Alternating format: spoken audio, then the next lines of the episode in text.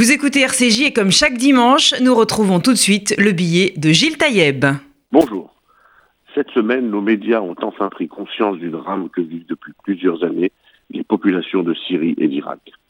Quelques photos et quelques images ont enfin fait créer des brèches dans le mur du silence.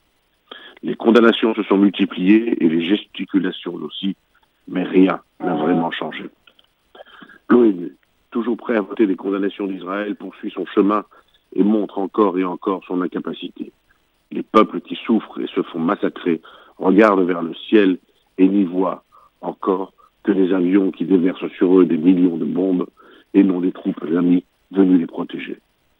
Depuis trop longtemps déjà, des voix isolées ont essayé d'alerter les puissants. L'appel au secours des chrétiens d'Orient et du peuple yézidi n'a jamais été entendu. Pour eux, la double peine, celle d'être détestés et pourchassés par les deux tortionnaires de tyrans de Damas et les assassins de Daesh. En Syrie et en Irak, les peuples souffrent, mais en leur sein, un génocide anti-chrétien et anti-yézidi est en train d'être perpétré.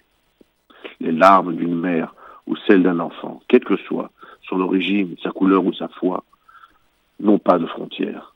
Mais malheureusement, face au silence pesant et complice de tous les extrêmes gauchistes, toujours prêts à se mobiliser dès qu'un enfant palestinien est bousculé, force est de constater que pour ces gauchistes antisémites, le sang des chrétiens d'Orient ne mérite ni leur condamnation, ni leur mobilisation.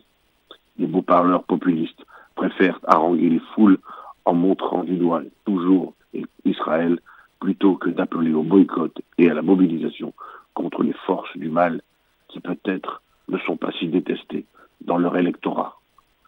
Cette semaine, comme pour les semaines à venir, nous, nous resterons vigilants et surtout, nous ne nous tairons pas. À la semaine prochaine.